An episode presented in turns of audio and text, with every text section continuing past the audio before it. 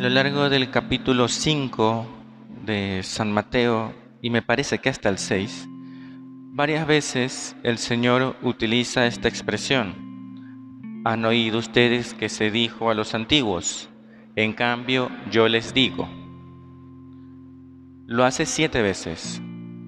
Es significativa esta expresión que utiliza el Señor porque con ella está demostrando su autoridad. Nos muestra que su autoridad viene de Dios, a tal punto que si bien la ley dice esto, yo les digo. Es decir, está equiparándose a Dios. Y es que lo puede hacer, porque Jesucristo es Dios hecho hombre. Puede explicar la ley, profundizar en ella. Y el ejemplo que nos trae es también conocido para la gente de nuestro tiempo. Han oído ustedes que se dijo a los antiguos, no matarás, y el que mate será llevado ante el tribunal. Pero yo les digo, todo el que se enoje con su hermano será llevado ante el tribunal. El que insulta a su hermano también será llevado ante el tribunal. El texto digo que es bastante contemporáneo porque a veces cuando la gente eh, llega, por ejemplo, a confesarse, gente que lleva muchísimo tiempo, o uno les pregunta, oiga, ¿y usted este, hace cuánto tiempo no se confiesa? Y, la gente que suele decir, pero si yo no mato, yo no robo, entonces no tengo pecado yo. Pues algo parecido. Porque la gente pensaba que con no matar, ya, suficiente. Con eso ya he cumplido. Pero el Señor explica el mandamiento, profundiza en él. Porque todos los mandamientos cubren todas las áreas de la vida humana, todas. No hay dimensión de la vida humana que no esté ya metida en algún mandamiento. Y por eso, en el caso de no matar, el Señor dice, oye, si ya te enojas con tu hermano, si le insultas, si lo desprecias, ya estás ofendiendo a Dios.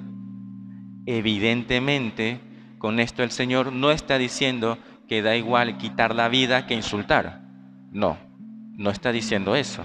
Porque si no, imagínate, estaríamos cargados de pecados mortales encima todo el día.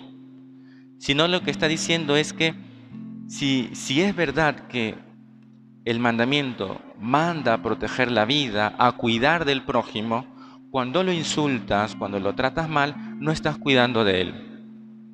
No estás protegiéndolo. Estás pasando por encima de él. Ciertamente no es tan grave como quitar la vida, insultar, pero es un pecado. Y es lo que el Señor quiere especificar con la autoridad que Él tiene. Y esto ya en concreto para nosotros es bueno que de vez en cuando, cuando nos acerquemos al sacramento de la confesión, de vez en cuando hagamos una confesión un poco más profunda. Hay gente a la que es mejor eh, no profundices tanto, porque hay gente que se puede agobiar, ¿no? Pero eh, en cambio otros sí hay que decirle, oye, profundiza un poco más. De vez en cuando coge un examen de conciencia, revísalo, eh, detente un poco, haz un ratito de oración para hacer el examen de conciencia. Es decir, si hace falta como esa limpieza que habitualmente hacemos en nuestras casas, la del baldeo, ¿no? de repente movemos todo, limpiamos todo, hasta la última telaraña. Sí, hace falta de vez en cuando en el alma hacer lo mismo. ¿Para qué? Para no quedarnos en la superficialidad del mandamiento. Yo no mato ni robo. Sí, pero ¿qué más? Profundiza, eh, ahonda un poco en el alma, sin agobios tampoco, sin obsesiones, sin escrúpulos. Pero sí decir, Señor, pues yo quiero cada vez más estar mejor dispuesto para recibirte en la comunión, para recibir tu gracia en la confesión.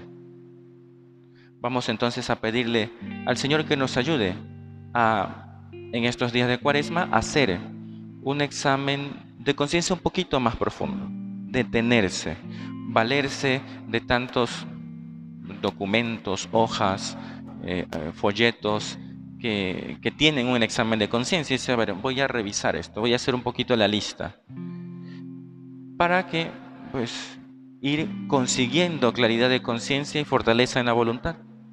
Que el Señor, pues, nos ayude a estar más cerca de Él, a profundizar en los mandamientos y a vivirlos como Él nos pidió. Que así sea.